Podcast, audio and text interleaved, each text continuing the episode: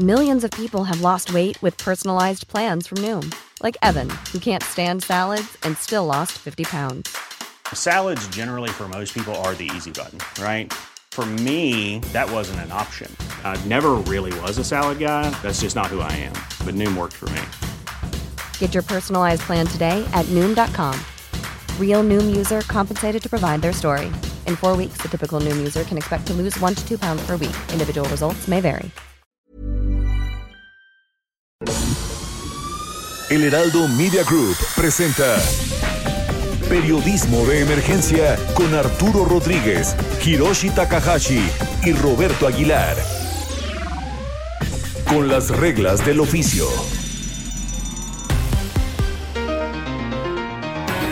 Buenos días. Buenos días, bienvenidos a Periodismo de Emergencia. Yo soy Arturo Rodríguez y como siempre les saludo con muchísimo gusto, igual afecto y entusiasmo a mi compañero Roberto Aguilar. ¿Qué tal amigos? Muy buenos días. Excelente sábado. Mucha información como cada fin de semana. Esta vez cargadita la semana de temas y bueno, pues vamos por lo pronto a próximo pasado. Futuro próximo.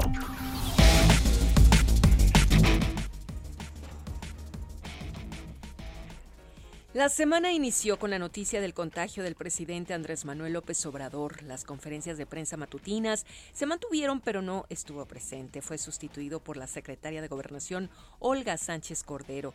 Una serie de especulaciones y rumores atravesaron la semana, apuntando al deterioro de la salud presidencial, que desmentidos una y otra vez por sus colaboradores, llegaron a su fin el viernes por la tarde, cuando el mandatario apareció en un video explicando que se sentía bien, pero que aún debe permanecer aislado, que ha pasado el momento crítico y que publicaba el mensaje para evitar rumores y malos entendidos. La otra noticia, menos sonora pero por demás relevante, fue por la vuelta al horror por el hallazgo de 19 cuerpos en Camargo, Tamaulipas, que resultaron ser en su mayoría parte de un grupo de migrantes guatemaltecos. El asunto sigue en investigación y el gobierno de la República ha garantizado que no habrá impunidad como ocurrió hace una década en San Fernando, también en Tamaulipas. En el terreno político electoral esta semana fue intensa, pues fue la última del periodo de precampañas en el que los partidos eligen candidatos. Hubo renuncias colectivas a todos los partidos en varios estados, reclamos a las dirigencias y otros incidentes. También los partidos registraron sus plataformas electorales y entre estas destacan las del PRI, PAN y PRD, cuyos contenidos consisten en señalar lo que consideran desaciertos del gobierno de López Obrador, una definición que con seguridad marca el tono del primer semestre del año. El Instituto Nacional de Geografía y Estadística, el INEGI, emitió dos informes esta semana que han generado polémica, aunque no en las dimensiones que alcanzaría de estar activo el presidente López Obrador.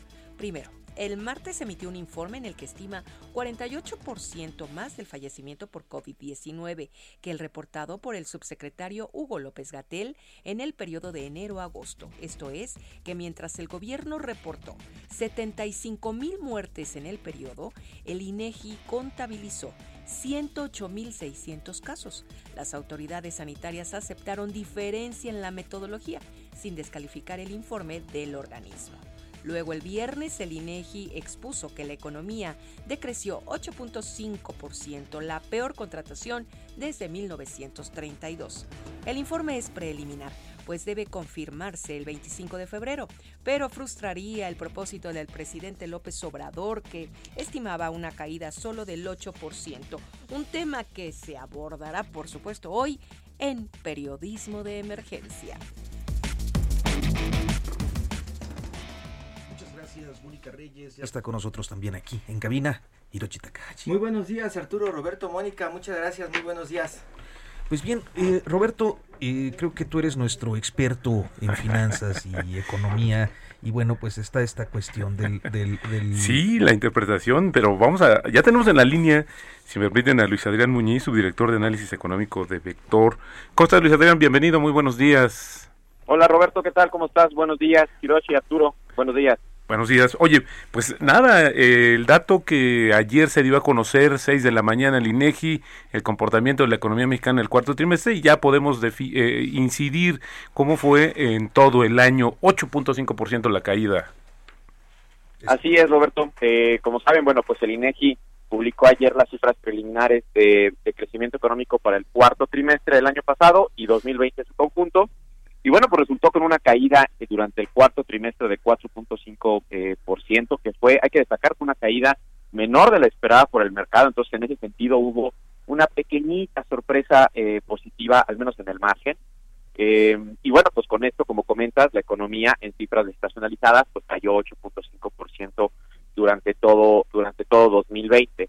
Sí, la verdad es que 2020 fue un año eh, muy atípico, que como sabes, pues se vio golpeado de manera muy, muy importante por el tema de la pandemia, particularmente en el segundo trimestre de 2020, que fue cuando eh, se pasó básicamente todo el país a semáforo rojo y se paralizaron muchas actividades, incluidas eh, las, algunas del sector secundario que más adelante se hicieron eh, o se reclasificaron como prioritarias y empezaron a andar. Y eso fue lo que digamos eso fue lo que lo que configuró el choque más importante.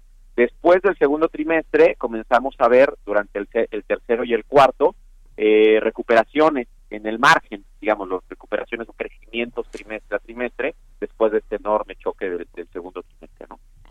Sí, y Luis Adrián, hay, hay dos planteamientos que me gustaría hacer. Por uno, es, es el mismo día, el viernes, cuando el presidente sale una vez más a decir vamos muy bien eh, y estima una recuperación más o menos rápida en este mensaje grabado para disipar rumores el día de ayer respecto a su salud. Y luego está por otra parte eh, la cuestión de que todavía falta el ajuste al 25 de febrero, o sea, la confirmación, por lo que entiendo, de este estimado que hacemos del 8.5% eh, eh, para febrero, una vez que se haga el cálculo total del, del, del eh, ejercicio. Eh, ¿Podemos creer que no habrá mayor variación? Mira, eh, esta práctica de dar cifras preliminares y después cifras finales por parte del INEGI tiene relativamente poco tiempo y lo que hemos observado a lo largo de, los trimestres y de los años es que usualmente la medición del INEGI es muy acertada. Podría haber revisiones, en efecto, lo, yo creo que la habrá, pero son, son modificaciones de 0.1% al alza o a la baja. Yo creo que en general no vamos a tener ninguna sorpresa importante en cuanto a la medición del, del crecimiento, o bueno, en este caso de la caída, durante la, la publicación final. O sea, no va a haber gran, gran, gran variación. Lo que sí te puedo anticipar y que es muy relevante es que las cifras desestacionalizadas, eh, que son sobre las que se miden las variaciones trimestrales, sí tienden a modificarse un poquito más que las anuales.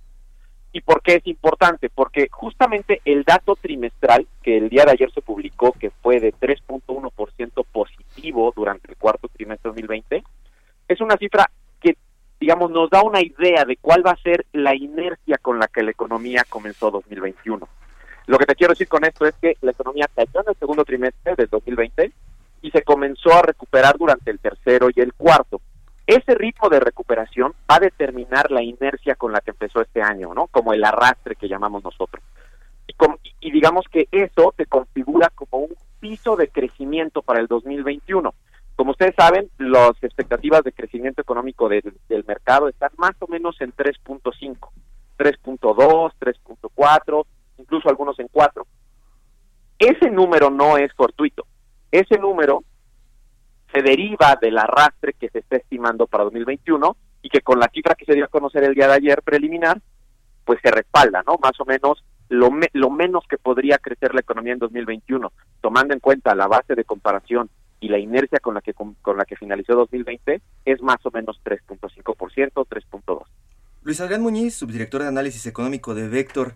Estamos viendo muchos números y todos los días nos están informando de ajustes a la baja.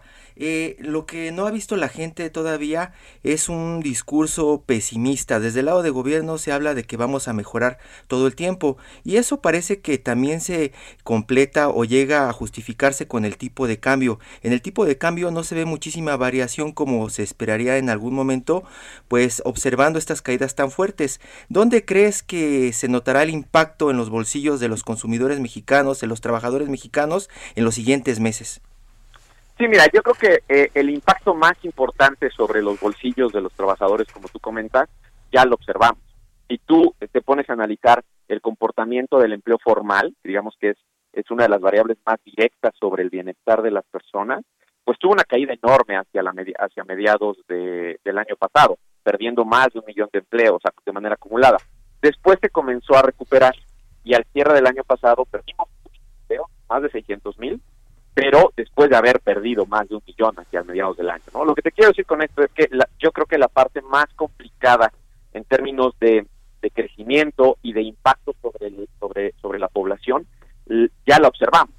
Y en adelante eh, creo que pues, estaríamos observando em, recuperaciones en el margen. En, el, desempleo, que de pronto eso se justifica o logra pues atenuarse un poco con el tema de, la, de, los informales en este país, que estamos muy acostumbrados a ello. Pero desde el lado de los precios, lo que te decía, tipo de cambio, las importaciones que tenemos, ¿no vamos a ver alguna implicación eh, en ello eh, luego de estas fuertes caídas? Mira, eh, eh, por ejemplo, variables como tipo de cambio tienden a, reflejar, es una de las variables más importantes que hay, ¿no? Entonces, insisto, el choque más importante ya lo vimos. El tipo de cambio ahorita, de hecho, se está viendo eh, afectado por variables más externas, ¿no? Estamos en un contexto donde los mercados financieros tienen muchísima interés por las políticas fiscales y monetarias a nivel global, y eso hay que está apreciando, ¿no? Y que esté sobre lo que estamos observando. De hecho, a lo largo de todo 2021, nosotros estamos estimando que el tipo de cambio se mantenga en torno a los 20 pesos, un poquito por debajo en, determinados momentos del año, pero en general vamos a ver un tipo de cambio con un equilibrio en torno al 20, a los 20 pesos con un poquito de presión hacia el cierre del año. Sí, creo, Roberto, que no estamos tan pesimistas. sí, no, es que esto rompe, ¿no? Este, de pronto estamos pensando en que podríamos vivir una debacle, ¿no? Una gran crisis, eh, cayendo ya más de 8, más de 7%, y lo que estamos viendo es que, pues como dice el presidente, no está pasando nada. Vamos, muy bien. Bueno, pero también esto tiene que ver, eh, Luis, con el tema de Estados Unidos. ¿Qué tanto nos va a enganchar y cómo nos va a jalar la economía estadounidense? Sí, exacto. De hecho, eh, o sea, yo te puedo decir que las eh, toda la esperanza que tenemos en el mercado de crecimiento económico para la economía mexicana en 2021 se basa en el arrastre de la economía de los Estados Unidos. Y tú ves cómo se cómo se espera el comportamiento de la demanda interna, digo demanda interna entendiéndola como consumo, eh, inversión y gasto de gobierno. La verdad es que no estamos esperando una contribución importante, ¿no? El consumo creo que se va a mantener flojo, incluso en terreno negativo en variaciones anuales, el gasto público no va a aportar mucho, la inversión también va a estar bastante mal. Todo el arrastre viene por el sector externo, ¿no? En la medida en la que en la que la economía norteamericana crezca, va a ser la medida en la que nosotros crece, eh, crezcamos.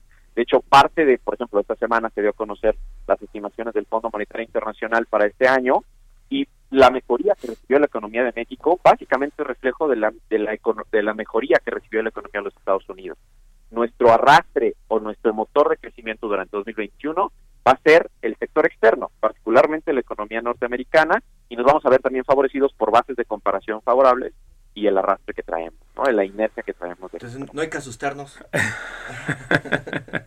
Exacto. Hay que estar todos tranquilos, a pesar de que veamos esos números rojos, estamos pues bien, ¿no? Sí, yo creo que, digo, no, no estamos bien, por supuesto, pero yo creo que el, el choque más importante ya lo vimos. Eh, lo vimos a lo largo de este año, ¿no? Un choque que, el, digamos, el choque más importante del COVID lo vimos en un, de una sola vez en jun en el segundo trimestre, que fue cuando se paralizaron todas las actividades, pese a que la pandemia sigue estando muy complicada y de hecho en términos de contagios y muertes mucho peor que antes, la postura que ha tomado el gobierno federal y los gobiernos locales en cuanto a la paralización de actividades ha sido más moderada. Y en ese sentido es por eso que pese a que sigue estando complicada la situación y seguirá estándolo, yo creo que la parte más difícil ya la superamos. Por supuesto que nadie sabe qué va a pasar en términos de pandemia en adelante, pero todo parece pareciera indicar que con la presencia de las vacunas, el avance de la campaña de aplicación de estas, pues podríamos empezar a ver una relativa normalización de algunas actividades, ¿no? Sobre todo aquí donde hay un contacto humano más intensivo, ¿no? turismo también, por ejemplo, unos sectores que han estado bastante afectados probablemente podrían comenzar a normalizarse. Pero insisto, yo creo que eh, la visión general es que el choque más fuerte lo observamos, ya lo observamos y en adelante vamos a ver situaciones complicadas, pero ya no al nivel de lo que vimos en el segundo trimestre de 2020. Perfecto. Luis Adrián eh, Muñiz, subdirector de análisis económico de Vector. Muchísimas gracias por tomar la llamada, Luis. Muy buenos días. Gracias a ustedes, Roberto, Hiroshi, Arturo. Que tengan buen fin de semana. Buenos días, Luis. Gracias. Gracias, Hasta Luis luego. Adrián. Pues bueno, y habíamos eh, tenido como parte, yo creo que del- de la noticia más eh, importante o más sonora de la semana, pues, el hecho de que el presidente López Obrador se contagiara de manera muy coincidente con la infección de Carlos Slim, el hombre más rico de México. Planteamos desde hace unos días ver que, bueno, Roberto construyó una pieza para hablar precisamente de cómo el empresariado mexicano se ha visto impactado. Y aquí seguimos también. Así es. Vamos a escuchar. En la edición 83 de la convención bancaria que se celebró en Acapulco en marzo del año pasado, el invitado incómodo fue el coronavirus. Al arranque del evento se supo de los dos primeros casos del sector financiero y bursátil de México. Jaime Ruiz Acristán, presidente de la Bolsa Mexicana de Valores, y Miguel Ángel Díaz, director general de sistemas de pagos del Banco de México, estaban contagiados. Días después se reportó que el empresario José Curi, primo de Carlos Slim, también resentía los efectos del virus, y su estado de salud despertó la polémica entre el gobierno y algunos medios de comunicación. Finalmente, el 26 de junio falleció. Para el 18 de marzo, el productor de tequila José Cuervo informó que su director general, Juan Domingo Beckman Legorreta, había sido diagnosticado con coronavirus, el mismo que superó semanas después. El 20 de marzo, el empresario inmobiliario Gustavo Tomé también reportó su contagio y un mes después se reincorporó a sus actividades. El 12 de abril falleció Jaime Ruiz Acristán por las complicaciones derivadas del contagio del virus. Para el 15 de octubre, el hombre de negocios Ricardo Salinas Pliego informó que había dado positivo de coronavirus. Para el 26 de enero, se informó que el magnate Carlos Slim permaneció hospitalizado afectado por coronavirus. Y un día después, el próximo presidente de la Asociación de Bancos de México, Daniel Becker, estaba en la última fase del contagio. Así, el recorrido del coronavirus en el sector bursátil, financiero y empresarial de México. Pues bien, eh, es eh, eh, una pieza que nos hace recordar justo las condiciones de hace un año cuando empezaba a haber incertidumbre, cuando todavía se creía que eh, el coronavirus, decíamos entonces, era una enfermedad de ricos, dijo el gobernador Barbosa, y creo que era más o menos una percepción generalizada, ¿no? Sí, porque eh, de pronto creían que solamente podrían traerla o moverse con esta enfermedad las personas que estaban viajando al extranjero. En algún momento era como la percepción que se tenía. Si tú tienes dinero para viajar al extranjero, eh, te vas a contagiar.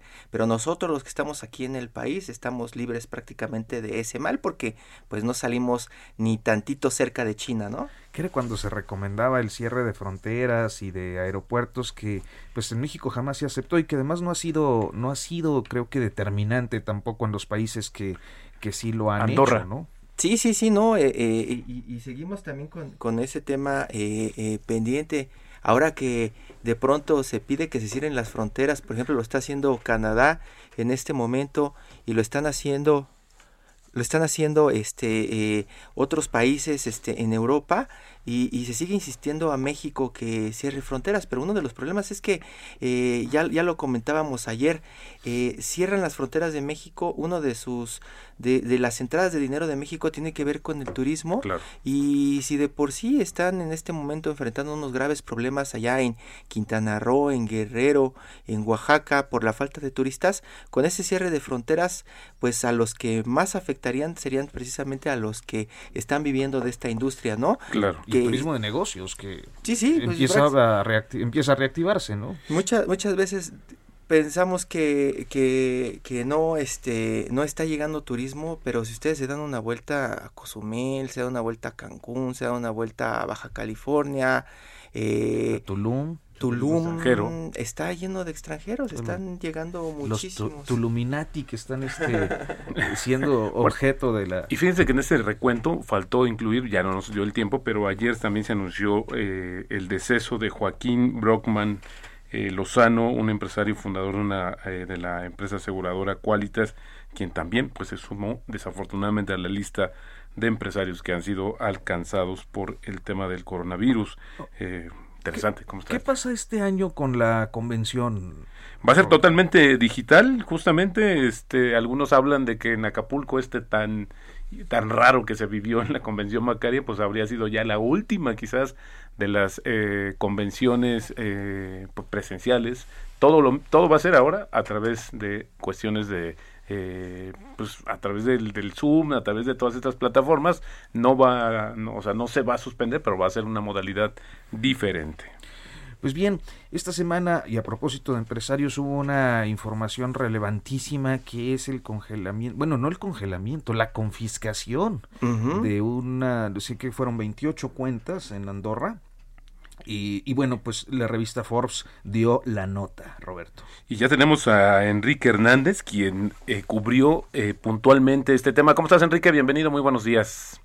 ¿Qué tal, Roberto? ¿Qué tal? ¿Cómo están? Buenos días por allá. Bien, Enrique, buenos días. ¿Qué pasó? ¿Quién le quitaron su dinero? ¿Cómo se los quitaron? ¿Y cómo se están quejando? ¿Qué es lo que están pidiendo en este momento estos empresarios que, pues, unos dicen tenían sus cuentas en un paraíso fiscal porque, porque así lo querían y otros porque así también lo necesitaban para esconder el dinero? Pero hubo como una mezcla de todo, ¿no, Enrique? Sí, sí, hubo una mezcla de todo, pero la mezcla creo que principal fue que en algún momento Andorra los invitó a invertir en este banco eh, que en el que fueron confiscadas 23, eh, pues, en este caso dinero de, de los mexicanos.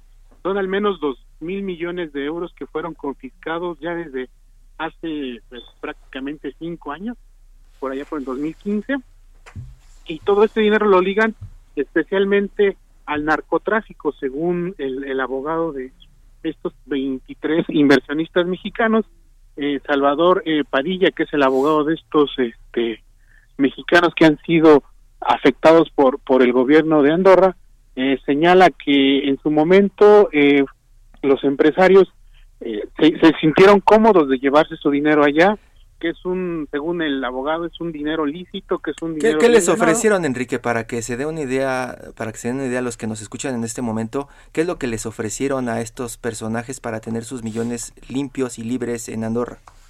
Pues en principio les habían ofrecido seguridad eh, jurídica, también les habían ofrecido algunos incentivos como mantener el dinero allá, obviamente les habían ofrecido en este caso un resguardo seguro de su capital, pero todo fue diferente según el, abogado. Ahora los tratan a estos 23 empresarios según eh, palabras del abogado como delincuentes, incluso dice el mismo abogado que los comparan casi como narcotraficantes cuando según esto en realidad pues son son personas de que tienen constructoras, empresas de tecnología y que a lo largo de los años han han logrado hacer este dinero no solo en México, sino en el extranjero a través de, estos corporativos. Sí, Enrique, te saluda Arturo Rodríguez. Mira, muy rápidamente te quiero preguntar, eh, este asunto eh, es eh, el mismo que se relaciona con el caso de Juan Collado y que ha estado activando la Fiscalía de acá. sí, de hecho, estos empresarios mexicanos se les ha sido vinculado con, con este abogado que conocemos ha sido uno de los abogados más poderosos del sexenio pasado. Eh, el Salvador Padilla, quien es el representante de estos 23 eh, empresarios mexicanos, ha señalado que ni la misma Fiscalía General de la República ha encontrado algún delito sobre el capital llevado por estos 23 eh, empresarios mexicanos. Incluso él explicaba en entrevista con Forbes que varios de ellos no han, no, ni siquiera han podido eh, declararles como imputados, ni siquiera han podido encontrarles algún delito vinculado al lavado de dinero y mucho menos al narcotráfico. Pues Enrique, y pues te agradecemos mucho, creo que es, eh, diste la nota, la verdad. Y, y, y, deberías de darnos una nota, Enrique, para periodismo de emergencia. ¿Qué políticos están metidos en esa lista? Según esto, Mario Marín, obviamente Juan Collado, y el gobernador del Estado de México, que se llama, creo que Alfredo del Mazo, ¿no? Alfredo del Mazo. Pues ya usted te escuchó, ahí está la nota. Probablemente también las suspicacias de las autoridades de Andorra para congelar este dinero. Muchas gracias, Enrique. Muy buenos días. Muchas gracias. Continuamos, Enrique, eh, eh, eh, con este, este seguimiento que le están dando en la revista Forbes a este tema que está ligado a paraísos fiscales, políticos, sospechas de narco y empresarios mexicanos. Empresarios mexicanos, este, es, es, pues es el caso más, más yo creo que más resonante en el ámbito internacional de, de, lo que ha iniciado esta administración. Interesante saber cómo justifica Mario Marín y Alfredo del Mazo sus inversiones en Andorra. Sí, porque no son dos centavos, ¿no? Exactamente. Pues bien, son las 10 de la mañana con 24 minutos y 37 segundos. Vamos a hacer una pausa y en unos momentos continuamos.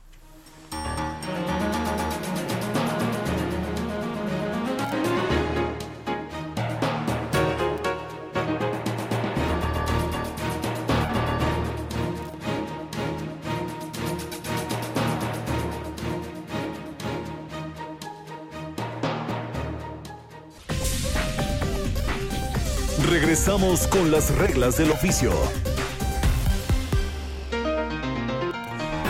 Continuamos, continuamos en periodismo de emergencia. Hemos estado hablando de los poderes, el político, el económico. Y eh, ayer, ayer se dio el relevo en la diócesis de Saltillo.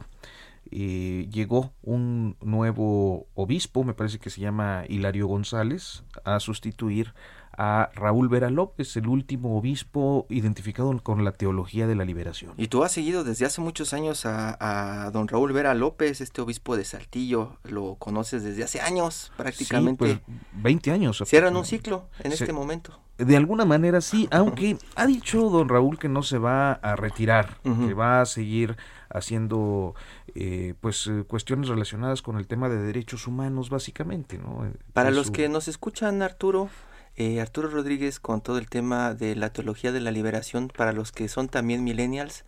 ¿Por qué fue tan importante para nosotros ese momento? Pues lo que pasa es que los obispos de la liberación y sobre todo los curas en la base, los sacerdotes en la base, es decir, en la base de fieles, eh, se convirtieron en un referente muy importante desde finales de los años 60 eh, en eh, la solidaridad y de alguna manera algunos también el impulso a movimientos sociales contestatarios a, a los regímenes, sobre todo al, al régimen hegemónico priista y a la guerrilla en ocasiones. Si bien no, no todos la celebraron, sí fueron, digamos que solidarios en la medida en la que se hablaba de pues la búsqueda de la justicia terrenal como parte de un mandato divino, ¿no? Además de que se movían por el mundo tratando de demostrar que la humildad y la igualdad tenía que ser muy importante nuestra relación. Que tenía que ser el poner la iglesia el ejemplo, ese, en este caso, ¿no? Que eran críticos de la iglesia. Que chocaba con estos obispos muy cercanos al poder, como Onésimo Cepeda, por ejemplo. Los obispos, los, los obispos, eh, los, los obispos con anillo de oro, ¿no? Exacto. Los anillos de oro, este, y, los, los coches deportivos, ¿no? Frente a estos que estaban prácticamente en, la, sierra. Pues vamos a escuchar a don Raúl Vera hablamos de su llegada a Saltillo y surgió esta cuestión del eh, el encuentro que tuvo con Justo Muller cuando le dice nunca te perdonaron Sevilla. Eh, el planteamiento inicial sería si de esa iglesia de los años 90 tardíos a la fecha hubo algún cambio en eh, pues la praxis política interna eh, en su experiencia como obispo. Sí, eh, sí es evidente que, que, la teología latinoamericana pues marcó, marcó una época en la vida de los obispos que, que asumieron la reflexión sobre los pobres y la justicia a partir del Concilio Vaticano II. Y esto lo hicieron en la segunda Asamblea General del Episcopado Latinoamericano, que fue la Asamblea de Medellín. Y yo siempre hago un, parangón entre el, Episcopado Europeo y el Episcopado Latinoamericano. latinoamericano. Los europeos empezaron a aplicar el concilio por la reforma litúrgica. Los obispos latinoamericanos empezaron por la reforma litúrgica y con la con la Sacrosantum Concilium, la constitución de la iglesia y cómo no, ya hacer más explícitos los signos de, de la práctica de la fe en el culto divino, mucho más, más una, una, explicación más profunda para que los cristianos maduraran en su fe. Es allí donde surge la famosa teología de la liberación. Pero lo, lo cierto es que se propusieron hacer una reflexión, los obispos, una reflexión teológica a partir del fenómeno de la pobreza y a partir del tema de la justicia.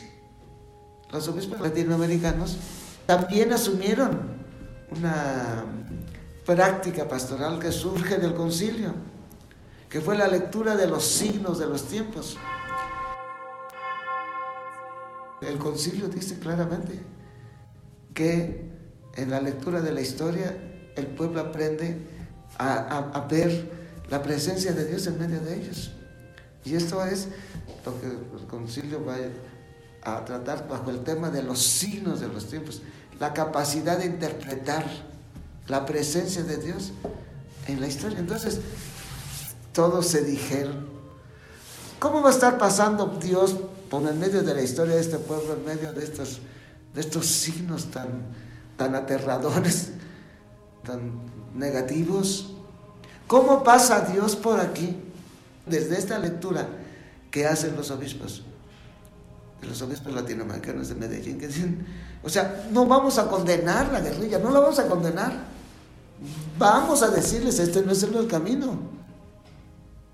Para salir de eso, porque la violencia trae más violencia. No es ese. Pero no vamos a condenar su lucha por la reivindicación de sus derechos.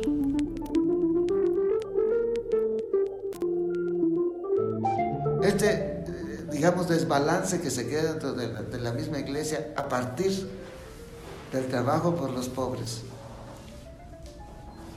En, cuanto a que tú,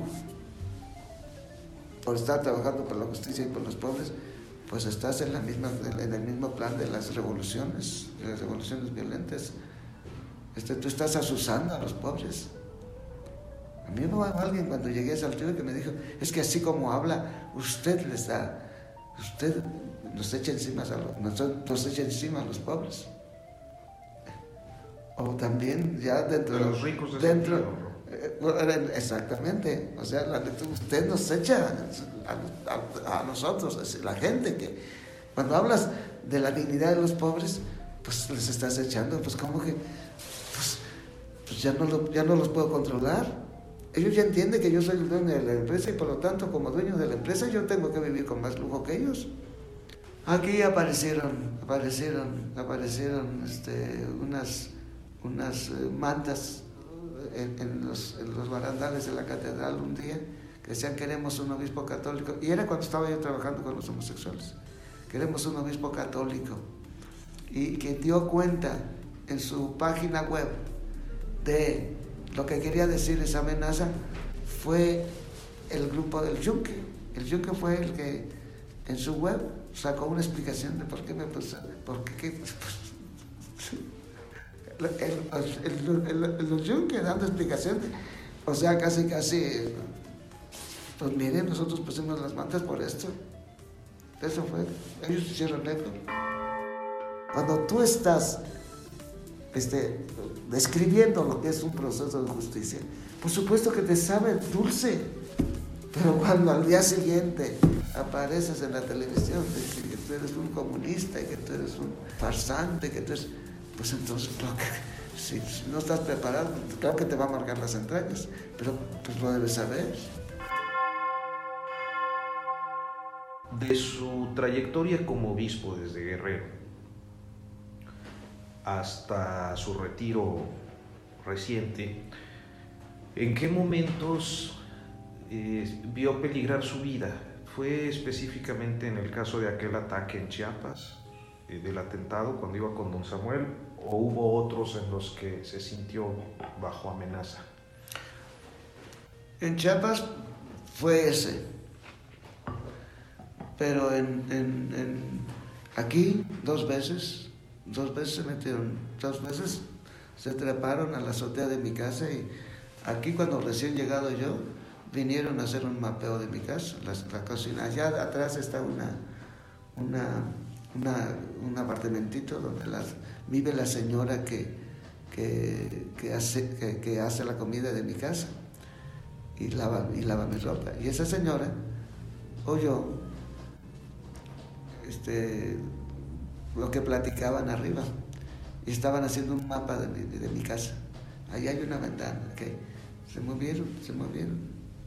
Esa noche yo estaba aquí y vi aquí, estoy esta es mi cama, mi cama así, y aquí está una pared que tiene enfrente una ventana de, allá atrás.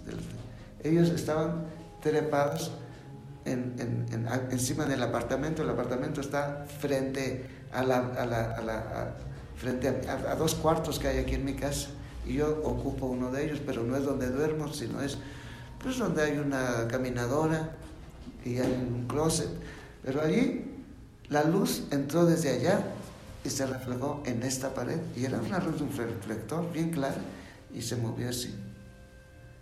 Yo no oí las voces, pero sí escuchaba los pasos arriba de mi casa. Y la señora me dijo lo que estaban diciendo. Y otra cosa se volvieron también a meter. Y lo que hicimos fue no anunciar mis salidas porque la agenda se hacía pública. ¿Con qué satisfacciones se va después de 20 años en las luchas eh, sociales que acompañó? Lo que siempre deseé fue organizar la iglesia, organizar bien la iglesia. Yo en Ciudad Caminando dejé un proyecto que todavía sigue. En Chiapas pues ayudé al proyecto pastoral de Samuel, y todo dentro del Concilio Vaticano II. Y aquí yo inicié el proyecto para instalar la Iglesia del Vaticano II, que se queda caminando, no tan adelantado como yo quisiera que estuviera, pero ahí está el proyecto. Estaba yo recordando aquella ocasión en la que viene alguno de sus pares eh, a un evento priista y, o gubernamental y declara que, bueno, pues usted le va a López Obrador, 2006 más o menos. Fue este, Aquí vino. Sí.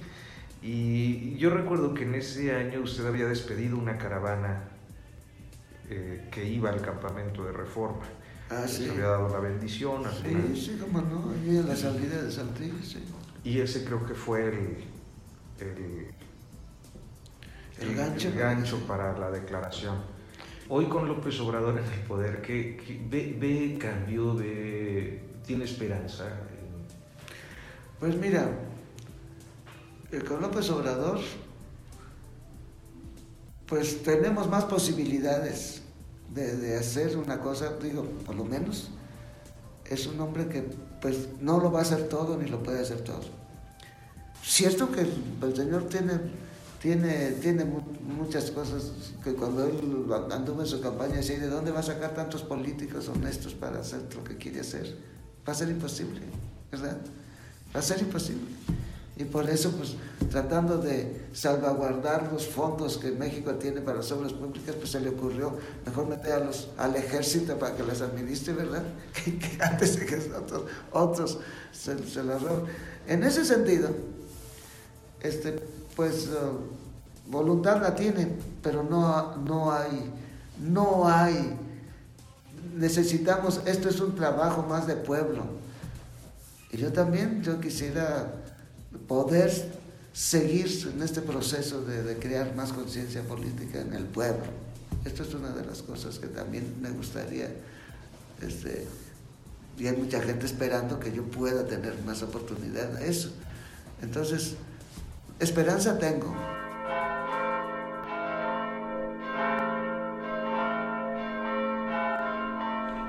Entrevista con el obispo Raúl Vera, que ayer dejó de serlo. Y te dice que seguirá haciendo trabajo político en el pueblo. Trabajo en el pueblo, abajo, sí. Eh, y, muy interesante porque tiene temas muy contemporáneos. él está hablando de medio ambiente, de, cambio climático. Eh, cuando vi su estudio estaba lleno de eso, de papeles y de libros sobre cambio climático, el medio ambiente, el impacto, la salud. Entonces, eh, creo que una de las características de Vera es esa, que, que, estaba siempre como en los temas que, que venían, ¿no? Cuando tiene Arturo una personalidad, un personaje de este tipo, eh, pues esta, esta carrera, este seguimiento, hay mucha gente que quiere seguir sus pasos, lo vemos en todas las profesiones. ¿Tú viste que ya tiene por ahí su escuela? Hay algunos uh, sacerdotes, sí. Que están haciendo cosas en migración, en, en, la, eh, en los grupos LGBT, eh, en, con las trabajadoras sexuales, en penales, etcétera. Eh, pero yo creo que ya es un capítulo que se está cerrando. Pues una lástima. Vamos ahora mismo a todo menos fútbol. Todo menos fútbol. Roberto Aguilar, cuéntanos de qué va este eh, esta pieza que eh, pues nos plantea algo un poco eh, pues qué podemos decir que llega tarde, ¿no? Pues pero interesante, mexicanos en el mundo, Guillermo Alarcón, un creador mexicano con un videojuego, muy interesante.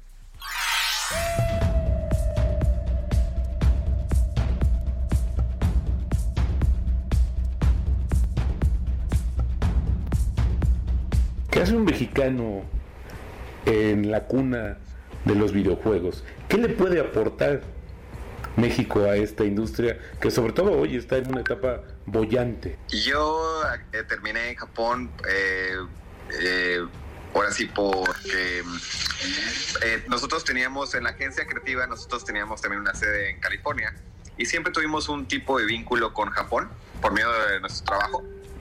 Este, y bueno, eh, aquí tengo ya casi ocho años y aquí es donde ejercemos este, ahorita nuestros servicios de, lo que es este efectos especiales y animación y todo ese tipo de cosas. Eh, siento que este proyecto, el proyecto de mi clan, eh, puede ayudar a aportar a lo que es este, la comunidad de desarrolladores de México.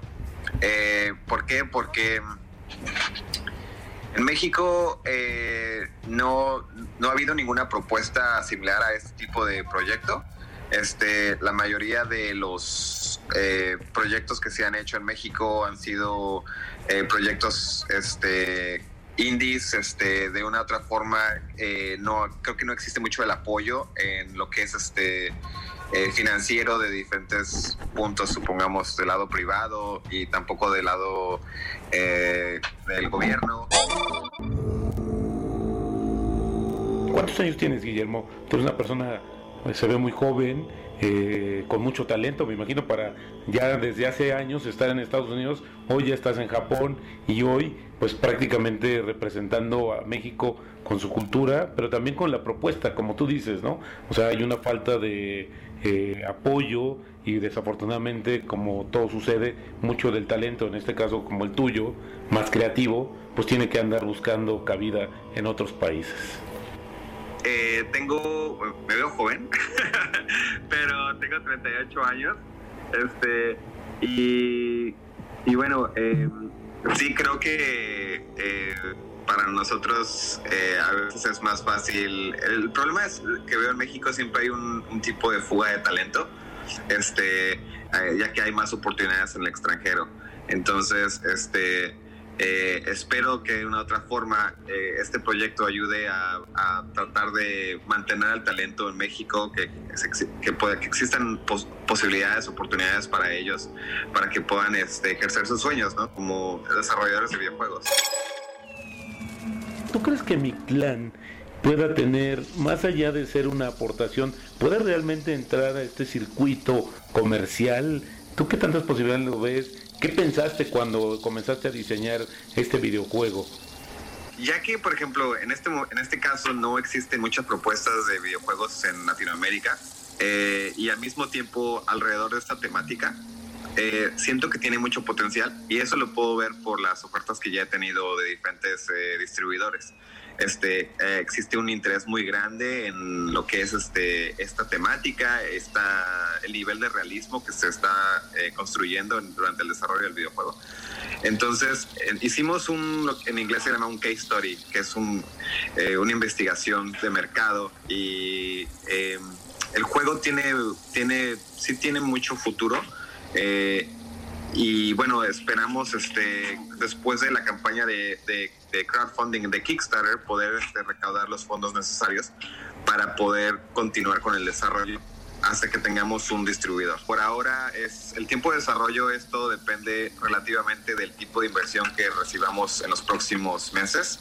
Estamos ahorita en, en pláticas con un distribuidor muy grande y nos ofrecieron una suma muy grande de dinero para, para, para el desarrollo del videojuego. Pero eh, nuestra meta inicial ahorita es la campaña de crowdfunding de Kickstarter el, el, la meta es recaudar mínimo 20 mil personas para, para ya con eso este, tener los fondos necesarios para, el, para continuar el desarrollo. Ahora, después de eso, posiblemente se va a tardar entre 18 a, 20, a 22 meses de desarrollo el juego, ya que es una propuesta muy muy ambiciosa. El, al tipo de nivel de realismo es, está considerado como el primer videojuego de mundo abierto que se ha, se ha desarrollado en Latinoamérica.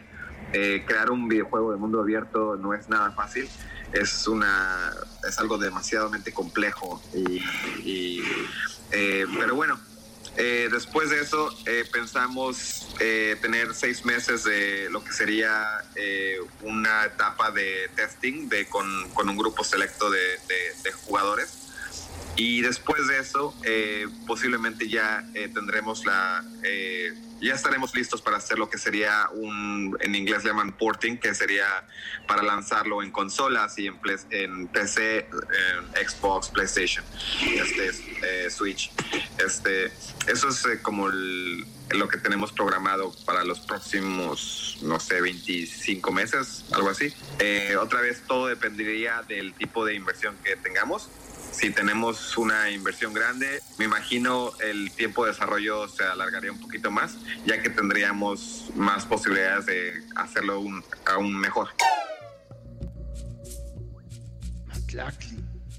Dos preguntas. La primera es, eh, ¿cómo vive un mexicano el, eh, la pandemia en Japón?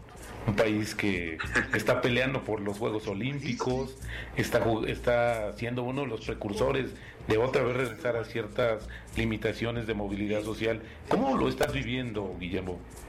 Sí, la verdad, este, para nosotros que trabajamos en, el ámbito como creativo y, desarrollo, pues nosotros siempre estamos dentro del estudio, entonces para mí es como que, como la verdad, eh, justamente en las últimas semanas, yo ni en cuenta lo que estaba pasando afuera, ¿no? De que sí me di cuenta de que estaba, como casi no veo mucho las noticias, entonces eh, justamente salí, estaba todo cerrado y es como que, ¿qué está pasando, no?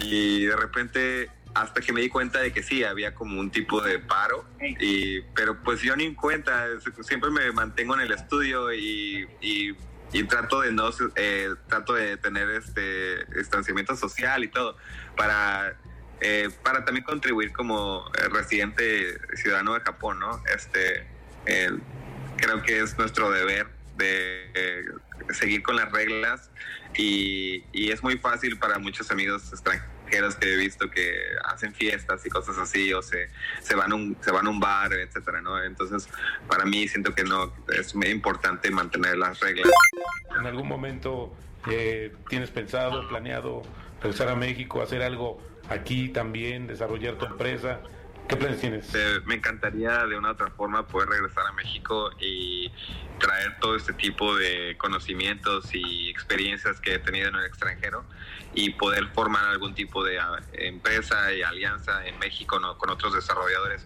En los últimos, en los últimos días he estado en contacto con, con los desarrolladores más grandes de videojuegos en México y es una comunidad muy linda, muy abierta me han brindado mucho apoyo, ellos se acercaron a mí y con muy, muy buenas intenciones. Unidos somos más fuertes y creo que eh, ya es hora de que nosotros pongamos un ayer y ahora en lo que es el desarrollo de videojuegos y no solamente desarrollo de videojuegos sino creativo. México es el país más grande que consume videojuegos en Latinoamérica. Tenemos un, un deber de, de poder eh, ofrecerle algo a la comunidad mexicana. Pues, pues fascinante relato, Roberto Aguilar. Ya nos vamos. Muchas gracias a todos. Muy buenos días. Muchas gracias. Los, los, esperamos mañana. Vamos a tener temas con los que estaremos prácticamente en la agenda la siguiente semana. Uno de ellos importante que desde el año pasado ha estado eh, posponiéndose o dejando de lado la discusión, el Banco de México y su autonomía. Otro el tema del outsourcing. ¿Y qué más, Arturo Roberto?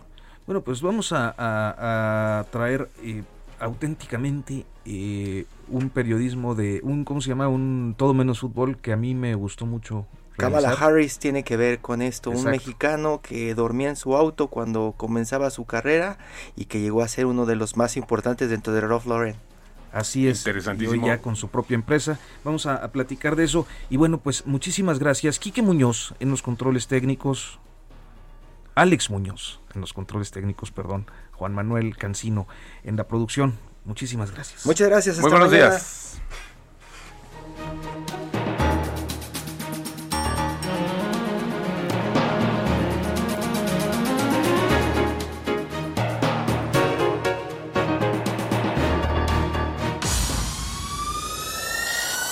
Esto fue Con las reglas del oficio.